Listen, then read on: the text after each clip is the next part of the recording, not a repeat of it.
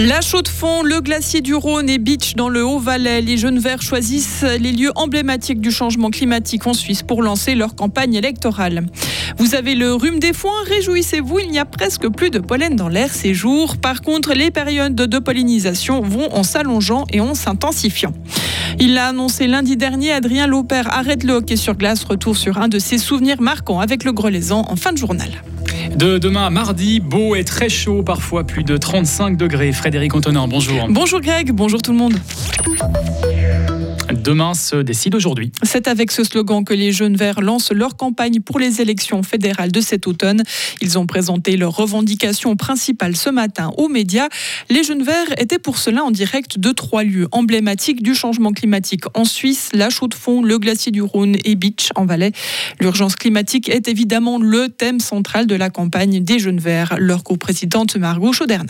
Cette législature, c'est vraiment la dernière pour changer de cap. Le GIEC l'a annoncé, les délais sont de plus en plus courts et nous, on aimerait vraiment amener ce sujet au Parlement, nous les jeunes, dont c'est le futur dont il est question. Vous avez l'impression que le Parlement, actuellement, euh, on ne fait pas assez pour le climat? Il n'en fait pas du tout assez. On est vraiment dans l'inaction climatique. Euh, l'urgence est ignorée. Et d'ailleurs, on a déposé notre initiative pour le respect des limites planétaires. Et le Conseil fédéral a proposé à l'Assemblée fédérale de ne pas euh, accepter cette initiative alors qu'on parle vraiment de simplement respecter les limites planétaires. Donc si on ne les respecte pas, on court tout simplement à notre perte. On n'aura plus d'eau, plus de biodiversité, plus de quoi manger. Donc il faut vraiment maintenant que ce Parlement prenne ses responsabilités. Les Jeunes Verts présentent 220 candidats aux élections fédérales d'octobre. Ils veulent rajeunir le Parlement pour permettre des décisions plus progressistes. Fini les certificats Covid. La Suisse ne délivrera plus ni ne vérifiera de certificats à partir de septembre. Cette décision est liée à l'expiration des bases juridiques du certificat Covid numérique de l'UE à la fin juin dernier, précise le gouvernement. Dans ce contexte et au vu de la situation épidémiologique stable, la Suisse n'a plus besoin non plus d'émettre des certificats pour faciliter les voyages. L'application Suisse Covid suspendue cessera elle aussi de fonctionner. Très chargée, la ligne ferroviaire entre Lausanne et Palaisieux doit être modernisée. Le Conseil fédéral a libéré aujourd'hui 53 millions de francs afin que les CFF puissent faire circuler davantage de trains sur ce tronçon. L'enveloppe servira notamment à la construction d'un nouveau poste d'enclenchement au remplacement de places supprimées de stationnement de trains et à des adaptations de la signalisation. Les nouvelles sanctions pour délit de chauffard seront valables dès le 1er octobre prochain. Le Conseil fédéral a également décidé ce mercredi de mettre en vigueur les adaptations de la loi sur la circulation routière.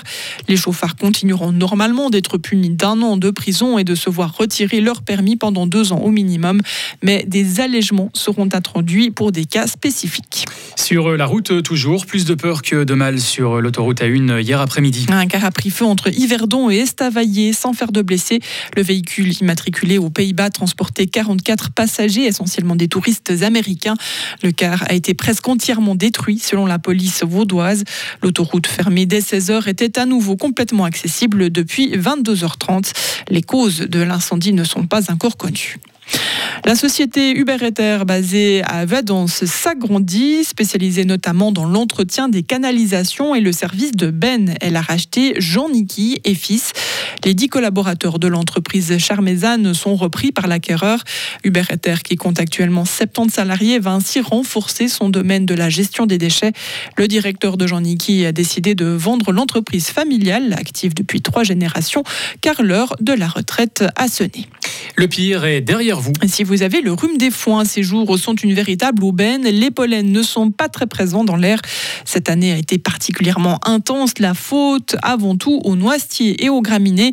Et les choses ne devraient pas s'améliorer dans le futur. Marie-Hélène Corageau est chargée de projet au Centre d'allergie suisse ARA.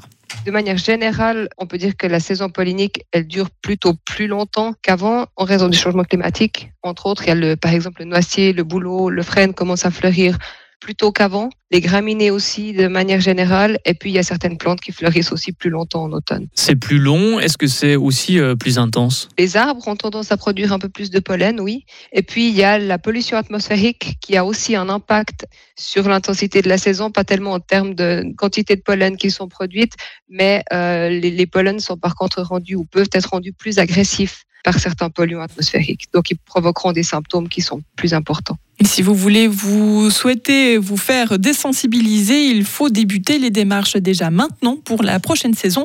Les démarches prennent toujours plusieurs semaines. Adrien Lompère en a fini avec le hockey sur glace. L'ancien attaquant de Fribourg-Gotteron a annoncé sa retraite sportive lundi, jour de ses 36 ans.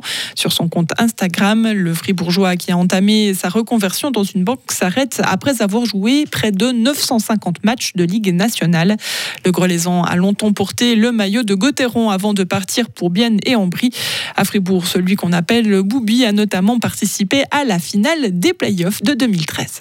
Bah, je dirais que Loacha, il nous a fait mal. C'était lui, je crois, qui avait marqué les deux buts au match numéro 5 à Fribourg, il me semble. Et encore maintenant, avec Benji, on en parle justement du, en guillemets, but gag qu'il a encaissé le, sur le 1-0. Donc c'est vraiment, c'est vraiment quelque chose. Euh, au final, ça reste des, bons souvenirs parce qu'on était dans un groupe où on était très très unis. On était vraiment une famille. Tout le monde tirait la corde pour l'autre, je veux dire. Et au final, bien sûr, on a perdu. Ça, ça fait mal, mais sur, si on regarde en arrière, c'était quand même un bon moment qu'on a passé entre nous. Et c'est sûr que ça aurait été encore mieux avec euh, avec le titre, surtout à Fribourg. Quand Adrien Lopère dit Benji, c'est de Benjamin Conze, l'ancien gardien de Gotteron dont il s'agit. Parlez encore que le Fribourgeois, sachez encore que le Fribourgeois a disputé son dernier match avec la Chaux de Fonds, une dernière pige qu'il a vu gagner le titre de Swiss League au printemps. On termine avec ces nouveaux records d'affluence pour des matchs de football en Nouvelle-Zélande. Plus de 43 000 spectateurs ont été enregistrés à l'Eden Park d'Auckland lors de plusieurs matchs au mondial féminin, notamment lors du match d'hier qui a vu l'Espagne se qualifier pour la finale en battant la Suède 2 à 1.